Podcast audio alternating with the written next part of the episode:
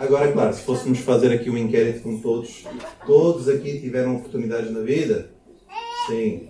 De trabalho? Sim. Os mais jovens tiveram oportunidades de novos testes com os professores? Se calhar. Mas estou a entender a ideia. Então eu queria falar nesta manhã de novas oportunidades. Novas oportunidades. Assim como em algum momento da vida, como os irmãos aqui partilharam, e até rejeitaram, mas essa, essa ideia das oportunidades, elas vêm. Né? Elas vêm, uh, e eu quero ler convosco um texto bíblico. Quem tiver a Bíblia pode abrir, por favor, ou ouça, não é? Eh, eu vou lá no livro de Jonas, Jonas capítulo 3. Está bem? Ok. Então eu vou ler. Diz assim: A palavra do Senhor veio a Jonas pela segunda vez, dizendo: Levante-se, vá à grande cidade de Nínive e pregue a mensagem que eu vou dar. Jonas levantou-se e foi para Nínive, como o Senhor havia ordenado. Nínive era uma cidade grande. Uma caminhada de três dias era necessária para percorrê-la. Jonas entrou na cidade e, após andar um dia inteiro, proclamou: Dentro de quarenta dias Nínive será destruída. Os ninivitas creram em Deus. Eles proclamaram um jejum, um jejum a todos.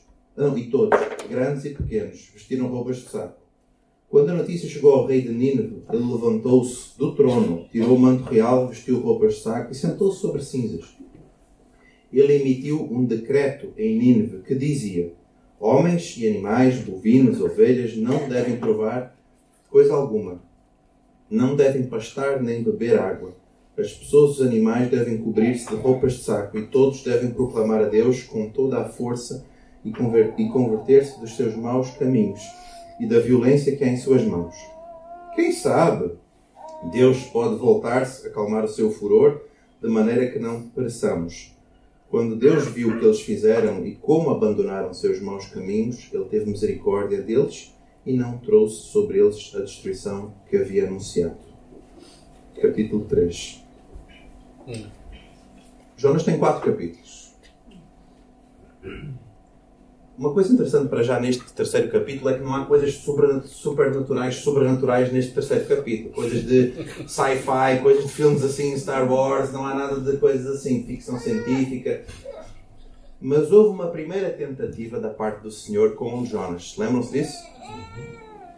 Porquê que num primeiro momento vocês acham que ele rejeitou? Não, não, não vou para ninguém. Ele achou que não valia a pena. Não merecia. Sabem aquela coisa Brasil-Argentina? Aí Portugal-Espanha, também um bocadinho. Entenderam aqui o senso da, da brincadeira, né? A Síria, um povo destruidor, e Jonas, profeta, hebreu. E eu falar para esse povo, mas é doido, senhor. Num primeiro momento a coisa foi mais ou menos assim. Não, não. É como se nós estamos a ver agora faixa de Gaza, estamos a ver Israel novamente. Guerra, guerra, guerra, morte, morte, morte, morte. Esse povo, não, não. Mais ou menos a mesma ideia. Depois ele teve um momento muito de reflexão profunda, dentro de quê? De alguma coisa marítima, se calhar. Pensou lá dentro de um grande peixe, assim a Bíblia diz, não é? Refletiu, inclusive tem musiquinhas de crianças no YouTube, Minha Vida é uma Viagem, olha o marketing aí. Eu falo de Jonas, eu brinco com a minha, a minha, as nossas filhas, né? que Jonas fica, fica a girar, a girar, a girar na brincadeira do, do peixe ali, não é? Mas, e aqui neste terceiro, agora puxando um pouquinho mais para a gente também ganhar tempo, puxando para o terceiro capítulo, a gente vê pela segunda vez, a segunda oportunidade, a segunda tentativa. Mas olhar o texto, alguns irmãos podem se perguntar essa coisa da roupa de saco, o pano de saco, que está ali no texto, não é? Eu queria começar a trazer um pouco de uma curiosidade, em primeiro lugar. O pano de saco e as cinzas eram usados nos tempos do Antigo Testamento como um símbolo de degradação, luto ou arrependimento. É?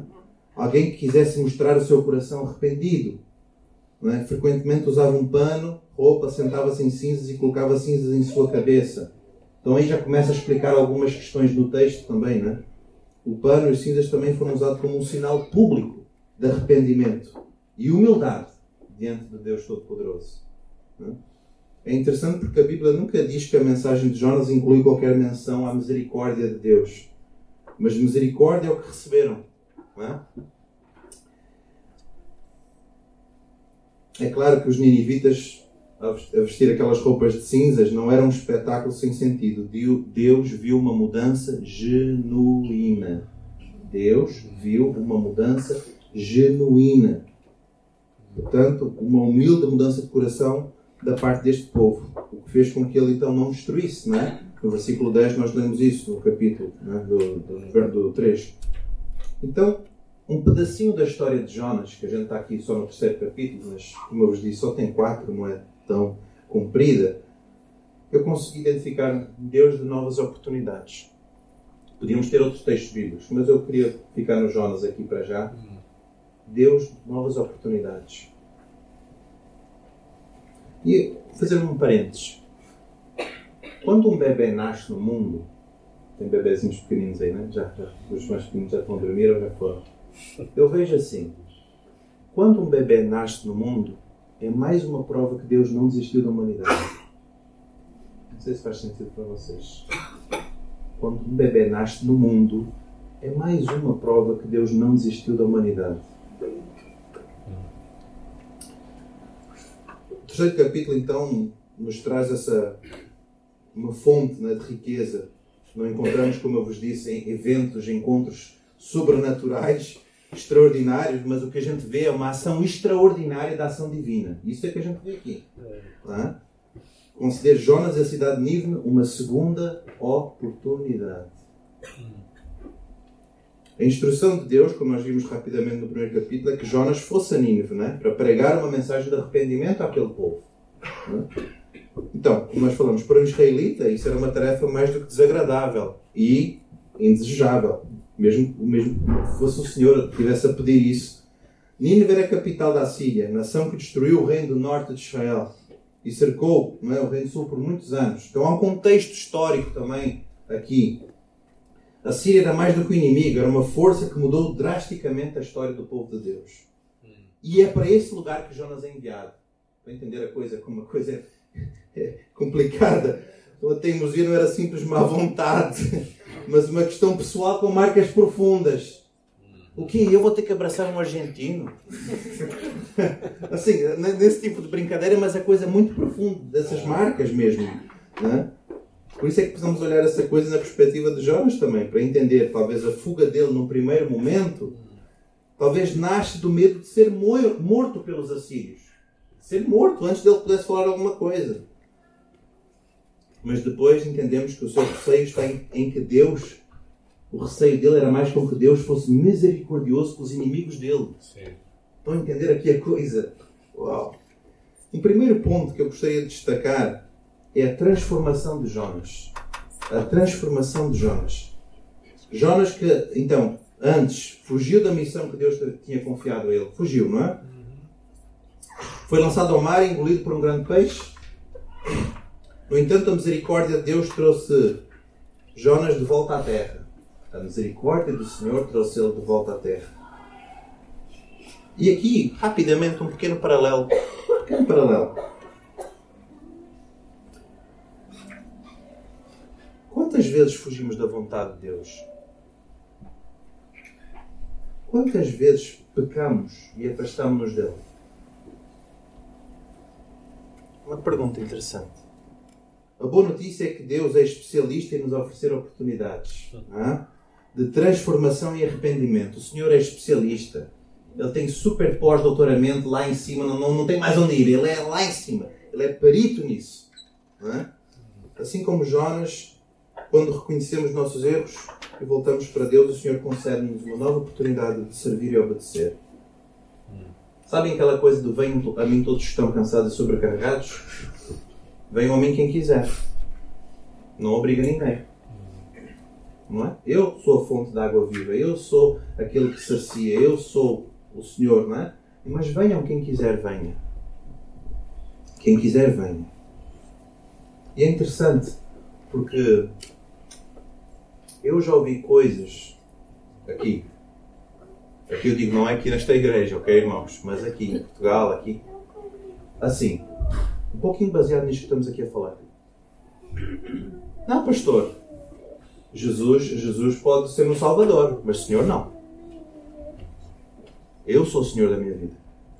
A vida é minha, o dinheiro é meu, o carro é meu, o trabalho é meu. Estão a perceber o meu, meu, meu? Salvador, tudo bem, mas Senhor não. Eu já vi isso. Isso também nos mostra um pouco o contexto, um bocadinho o contexto europeu português que é difícil. Né? Outra que eu já ouvi. Não é que eu sou ateu. Não é que eu não acredito em Deus. Eu não preciso dele.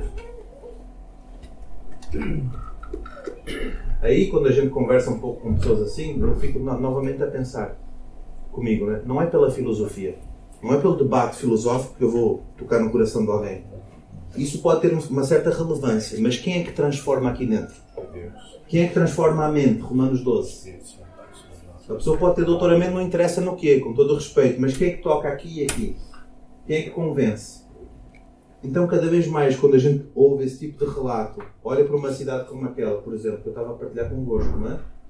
Se não for o Senhor, não é pela, pelo que eu acho que eu sei, o que eu acho que eu estudei, o que eu acho que vou falar lá com aquele. Não é pelo que, por, por mim, não é por mim. É pelo Senhor. Pela misericórdia, graça. Antes de Deus estar lá, eu, Fernando, está lá, Deus, o Senhor já está lá. É? O Senhor já está lá. Deus ama o povo do fundão, ama o povo de Nínive, ama o povo de Hermesinde. João 3,16. Ah, a escola bíblica, não é? Qual é a primeira parte do João 3,16? Porque Deus amou de tal maneira Que ele fez o quê?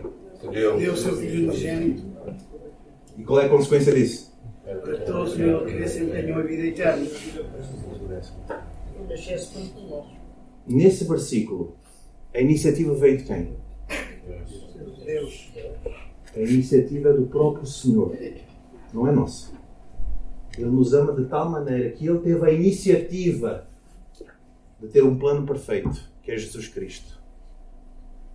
Por isso é que eu, já costumo dizer assim: se pudéssemos dividir a Bíblia rapidamente em quatro grandes blocos, rapidamente, não é? Teríamos no início a criação, depois nós chamamos da queda, que é o pecado no original, depois vem a redenção e depois vem o novo céu e nova terra. Mas, por exemplo, dentro disso, o plano do Senhor é perfeito.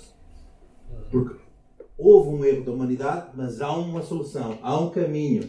Venham até mim todos que estão cansados, é? apontando para aquele que dá as novas oportunidades. Aquele que não aponta o dedo na cara, ah, pecaste hoje, não é, Manuel? Então estás feito ao bife. Não há um justo sequer, todos pecaram, estão destituídos da glória de Deus.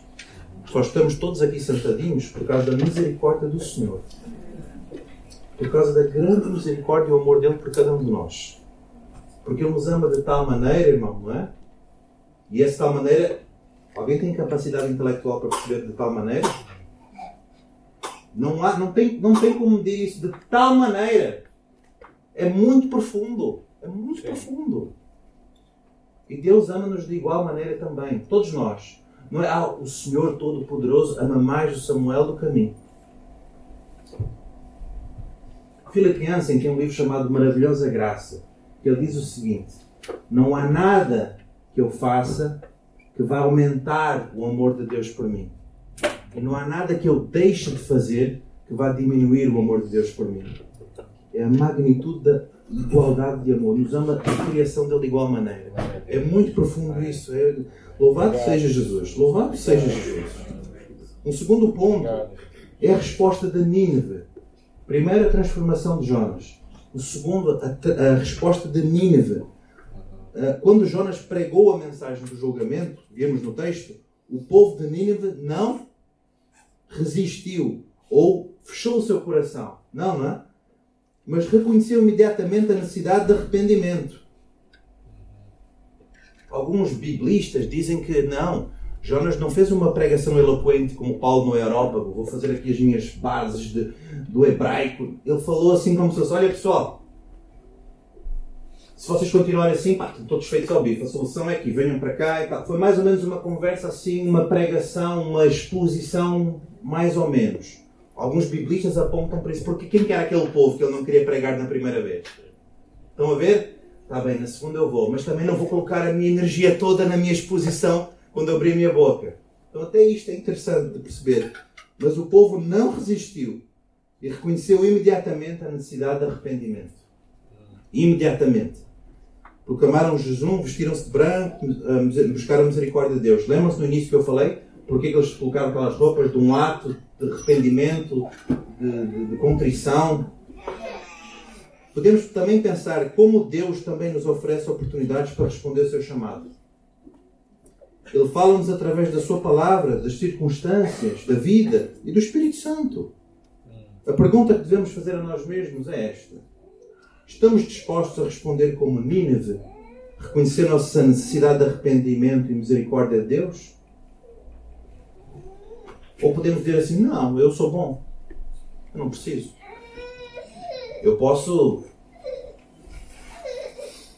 simpatizar com a igreja evangélica, gosto, faz-me bem, mas na verdade eu é que sou o Senhor da minha vida. Aquela contrição, aquele Cristo, ainda não. Estão a ver? Um homem chamado Billy Graham disse certa vez o seguinte: para ele, isto aqui é forte. Para ele, para ele, Billy Graham, o verdadeiro cristão é aquele que é o Cristo que está aqui dentro, tem que ser visto por fora. Isso é o estaladão na nossa cara às vezes, não é? Às vezes é para, para, para nos abanar, não é? Chacoalhar, abanar assim. Então, nós podemos ver a resposta deles, não é? A resposta. E às vezes a gente acha, não, a gente não pode assim falar de Jesus, as pessoas não. No Brasil, agora com o pessoal do Brasil.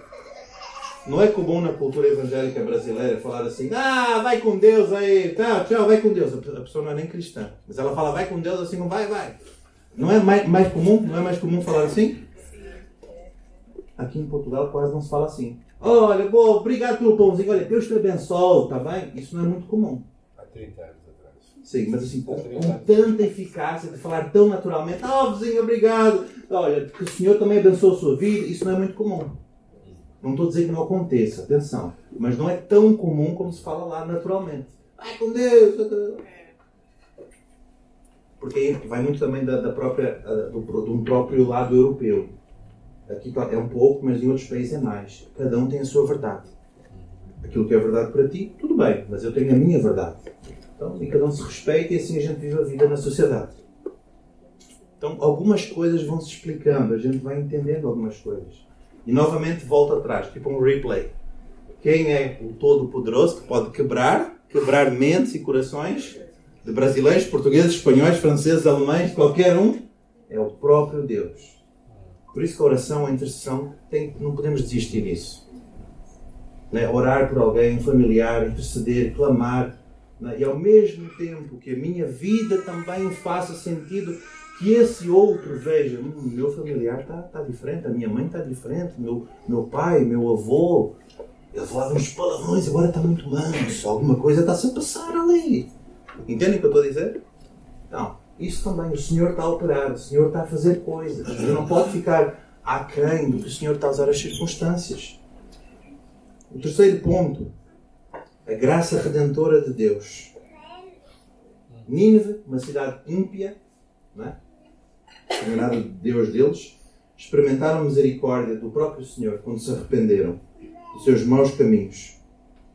Deus, na sua infinita graça, escolheu não trazer a destruição que havia anunciado. Deus, na sua infinita graça, não trouxe a destruição que ele anunciou. Isso nos lembra que a graça de Deus é abundante. É abundante e capaz de transformar até mesmo os corações mais duros Irmãos, os corações mais duros. Podemos confiar, não importa quão longe nós tenhamos desobedecido, Deus está disposto a nos oferecer oportunidades de redenção e restauração. Deus está disposto a nos oferecer oportunidades de redenção e uh, restauração. Venham a mim. Em Marcos 1, 14, só uma rápida uma passagem que Jesus também prega uma mensagem de arrependimento, não é? que ele diz que o tempo está cumprido. E o reino de Deus está próximo. Arrependei-vos e creem no Evangelho. Então, essa ideia do arrependimento, de creiam em mim, voltem-se para Deus, ela, ela flutua no Antigo e Novo Testamento. Entendem? Ela vem gerações na história, mas isso vem flutuando. Voltem-se, voltem-se. Olhem, é, voltem, ajustem o foco outra vez, como uma bússola, né? Pimba, acerta. E até eu falo mais já falava muito para o pessoal jovem: Ei, vocês não vão ter mais 20 anos. Vocês não vão ter mais 18 anos. A vida passa assim, olha. A vida passa assim. Muito rapidamente. Então temos que decidir. Temos que decidir. E ninguém que está aqui sentado, e eu em pé, e alguns em pé também, sabe o que vai acontecer amanhã. É verdade ou não? Ninguém sabe se vai ter trabalho amanhã. Ninguém sabe se vai ter conta no dinheiro no, no banco. Ninguém sabe se vai ter o carro a funcionar, se vai ter saúde, se vai acordar. Quem que é o Criador de todas as coisas e pode todas as coisas? Quanto mais nos achegarmos ao Senhor, mais bênçãos, mas mais direcionamento, mais paz, mais eh, alegria nós vamos sentir, sabendo que o Deus Criador está a conduzir a minha vida. Do que dizer assim, não, não, eu vou conduzir da minha própria maneira. Tudo bem, pode ir até um bocadinho, mas depois ver que pode acontecer. Nós temos vários exemplos que as pessoas querem, ok, eu vou, vou seguir pelo meu caminho. Está bem, vai lá, vai lá. Tudo bem, vai lá. Não força ninguém, não é? Vai lá. Então, o tempo está cumprido, que Jesus disse, o reino está próximo, não é? E para esta tal tarefa, ele convoca algumas pessoas que se tornam seus discípulos, Jesus, não é? Para serem pescadores de pessoas, não é? Esse relato é muito rico. Todo cristão é chamado a se tornar um discípulo de Cristo, apaixonado, pela missão de Deus. Qual é a grande missão de Deus já agora? É a redenção da humanidade, redimir a humanidade para si. Então a missão é dele ou é nossa?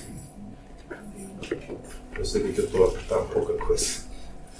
Ou poderia dizer assim: Deus tem uma missão e nós temos o privilégio de ser cooperadores na missão dele. Teria mais sentido assim? Imagine um comboio a andar, o trem. Jesus está a conduzir o trem, chama assim: anda, venha, subam, vamos comigo. Vamos aí pelo mundo afora, vamos passar pelo fundão, vamos ser ali pelo interior, vamos ao Alentejo, vamos entrar pela Espanha adentro, vamos, vamos, vamos, vamos por tudo. Venham, o mundo está sedento, não é? Às vezes uma pessoa pode dizer isto, ah, não quero, tudo bem. Mas há, há pessoas que vão querer. O apóstolo Paulo também pregou e falava para muita gente. Algumas disseram assim: Paulo, obrigado, mas não quero não. Vocês acham que isso acontece só hoje, ou 10 anos atrás, ou 20? Isso já acontecia no primeiro século. Naquela época já, bom, antes aqui nos próprios relatos dos povos, não. Nós vamos construir uma torre de Babel que vai chegar até aos céus, porque nós somos mais do que o próprio Deus. Então vamos lá, vamos tocar nele lá em cima. A, a, aquela arrogância humana não é de hoje. A prepotência humana. Né? Porque se o homem fosse tão bom, ele podia salvar-se a si mesmo e Jesus teria morrido em vão na cruz. Então, colocar em prática essa paixão é buscar anunciar arrependimento, não é? experimentar as práticas de libertação que acontecem a partir do crer no Evangelho. Não é? E agora eu quero encerrar com algumas, algumas perguntinhas para nós todos. Como é que aplicamos essas coisas que falamos um pouco aqui na nossa vida? Bom, primeiro podemos reconhecer que todos nós cometemos erros. Alguém aqui que não comete erro? E como jovens, podemos fugir da vontade de Deus. Podemos fugir. No entanto, a transformação e o arrependimento são sempre possíveis quando buscamos a face do Senhor. Verdadeiramente, um coração contrito o Senhor não despreza. Não é verdade? Um coração contrito o Senhor não despreza. Seguir o exemplo de Nínive, prontos para responder à voz de Deus em arrependimento e busca por sua misericórdia. Busca por sua misericórdia. Confiar na graça redentora do Senhor para nos perdoar, transformar e que nos oferece novas oportunidades. Não é? O próprio Deus. E partilhar a graça com outros. Mensagem da salvação para outros. Fazer a nossa parte que o Senhor fará dele. O Senhor fará dele. Quando nós temos aquela cidade, por exemplo, que não há nenhuma presença evangélica, por exemplo, não é? lembrar um pouco, É andar ali no meio da rua, naquela cidade pequenina, que vais conhecer o padeiro, vais conhecer o pessoal da Câmara, vais conhecer, vai, vai me tornar conhecido, vai dizer umas palavras de bênção para aquelas pessoas e também ensinar aquele pequeno grupo. Temos que ser assim. Porque senão as reflexões não vão pensar assim. Epá, isto, isto aqui não é uma igreja, isto aqui é uma seita. O pessoal que vive ali à volta. O que é isto aqui? Isto fazem, o que é que eles fazem lá? É um, sei lá o que é aquilo lá, um centro espírita, não sei do que, fazem um barulho lá dentro, não sei o quê. Quer dizer, a ideia da comunidade à volta, principalmente geograficamente, é muito importante. Certa vez eu disse o seguinte: Irmãos, se esta igreja está aqui, esta aqui, vamos dar agora um exemplo. Esta aqui, esta, este prédio, os, os acessos, o, o, tem parque, o prédio, o espaço, se por algum motivo, por algum motivo, tivessem sair daqui, por algum motivo, como é que a comunidade à volta ia ver isso? Primeiro, graças a Deus eles foram embora, mas que barulho era aquele lugar, vão, vão, vão embora. Dois, que pena que eles foram embora. Que gente querida, que gente amorosa. Não tem nem palavras. E a pessoa chorava. Eu estou a falar da comunidade à volta. Por mais que tipo fiquem a ver o que, é que se passa lá, mas eu não posso entrar lá dentro. Mas vai tocando em pessoas à volta. Entendem? Mas começa comigo, começa contigo, com todos nós. E, e para nós experimentarmos isso, vivermos isso, tem que estar perto do Senhor. Um autor disse que um cristão não consegue. Tem duas coisas que um cristão não consegue fazer. Primeiro é casar. Alguém consegue casar sozinho? Casar sozinho não dá, certo? E a outra é ser cristão. Ninguém consegue ser crente sozinho. A experiência com Jesus é individual, mas a caminhada é comunitária. A caminhada é comunitária. Ninguém consegue ser cristão sozinho, sozinho no monte. Jesus não ficou sozinho lá. Eu sou puro, eles são todos impuros, eu não posso me misturar com eles. É, vão arder tudo lá. Quem é que andava no meio do povo? Que precisava de ouvir? O próprio Senhor. Portanto, não dá para ficar isolado, não é? Então, para terminar mesmo, o Senhor é especialista em oferecer novas oportunidades, novas oportunidades de transformação. E o meu desejo, a minha oração, é que cada um agora olhe para si dentro, para o seu coração, olhe para dentro de si agora. Comprometer-nos a responder ao chamado do Senhor, reconhecer os nossos erros e buscar a misericórdia partilhar a mensagem de salvação com quem está à nossa beira, à nossa volta. E mais, que possamos ser testemunhas vivas deste Deus de novas oportunidades. Amém. Experimentar a sua graça transformadora em nossas vidas. Obrigado, Jesus. Então, talvez tenha alguém aqui que precise de, de uma nova oportunidade. Talvez alguém precise de se voltar ao Senhor. Talvez aqui tenha alguém que nunca teve pertinho do Senhor e queira fazer isso nesta, nesta manhã. Talvez aqui alguém precise reconhecer algumas coisas, reconhecer os erros, talvez também, se calhar. Mas eu quero que nesta manhã o meu desejo, a minha oração é que o Senhor visite cada coração aqui. E percebendo como Deus é bondoso, que cantamos isso, cantamos isso agora há pouco, a tua bondade, a bondade de Deus, a misericórdia de Deus, a graça do Senhor, que nos alcança, mas não nos deixa lá, nos transforma, nos levanta, nos anima, nos impulsiona, nos renova. Esse é o Senhor. Eu gostaria realmente que cada um pudesse olhar para dentro de si, refletir um pouco no que nós partilhamos aqui nesta manhã. Eu também quero terminar em oração. Quero, quero orar convosco. Eu quero orar por mim e convosco. Obrigado, Senhor. Bendito Senhor, nós estamos aqui por tua causa, Senhor. Porque não, nem estaríamos aqui se não fosse a tua misericórdia, Pai. Obrigado, Senhor. Este culto é para o Senhor. Amém. A adoração é para o Senhor. Sim, Senhor. As orações são de agradecimento e de intercessão para o Senhor. Tudo o que fazemos é para o Senhor. E neste momento, sonda, como diz a tua palavra, sonda o nosso coração. Amém. Vê se há algo de mal, remove, nos incomoda, Sim, Jesus. Ajusta a nossa vida, a nossa mente, o nosso coração. a maneira de nós vemos as coisas, Pai. De estarmos prontos para nos arrepender e mudar a trajetória da nossa vida, Senhor. As nossas decisões têm peso, elas influenciam. Inclusive podem influenciar na nossa vida eterna. Portanto, Senhor, sonda-nos. Fala connosco, Senhor, nesta manhã. Fala connosco de uma maneira muito profunda, Pai. Reconhecemos todos a Tua majestade. Que tudo é por Ti e para Ti vem de Ti. Senhor. Obrigado. Tudo, Senhor. Obrigado por tudo o que o Senhor já tem feito, o Senhor já fez e fará ainda, Senhor. Não só na vida de cada um, mas também desta igreja, desta comunidade. Obrigado, Senhor, por ser um sinal do reino do Senhor neste lugar. Obrigado por ter pessoas, homens, mulheres, engajados, envolvidos neste lugar e a partir deste lugar para outros, Senhor, para Portugal e fora. Obrigado pelo coração generoso, pela visão local, mas global também, Senhor, ao mesmo tempo. Obrigado. Ser bênção perto e longe, ser instrumento da tua vontade perto e longe, Senhor. Obrigado.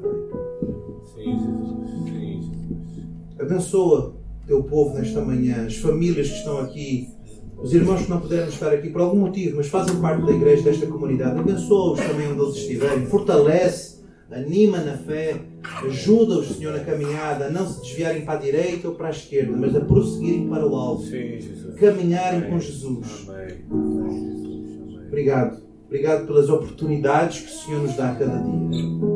Obrigado, Senhor, desde coisas pequenas a coisas grandes. E eu também louvo-te pela oportunidade que o Senhor está-me a dar de ir profundo, Senhor.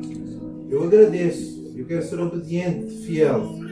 Eu quero aprender cada vez mais contigo, Jesus. Sim. Queremos todos aprender contigo. És o nosso professor, és o nosso mestre, Jesus. és o nosso Senhor. E que isso seja de toda a nossa força, alma, entendimento, coração, tudo. Ser completo em nossas vidas. Assim eu oro, Pai, e entrego tudo isto em tuas mãos com gratidão e intercedendo por nós. Em nome do nosso Senhor Jesus, aquele que vive e reina para sempre. Amém, Senhor. E amém, Senhor. Amém.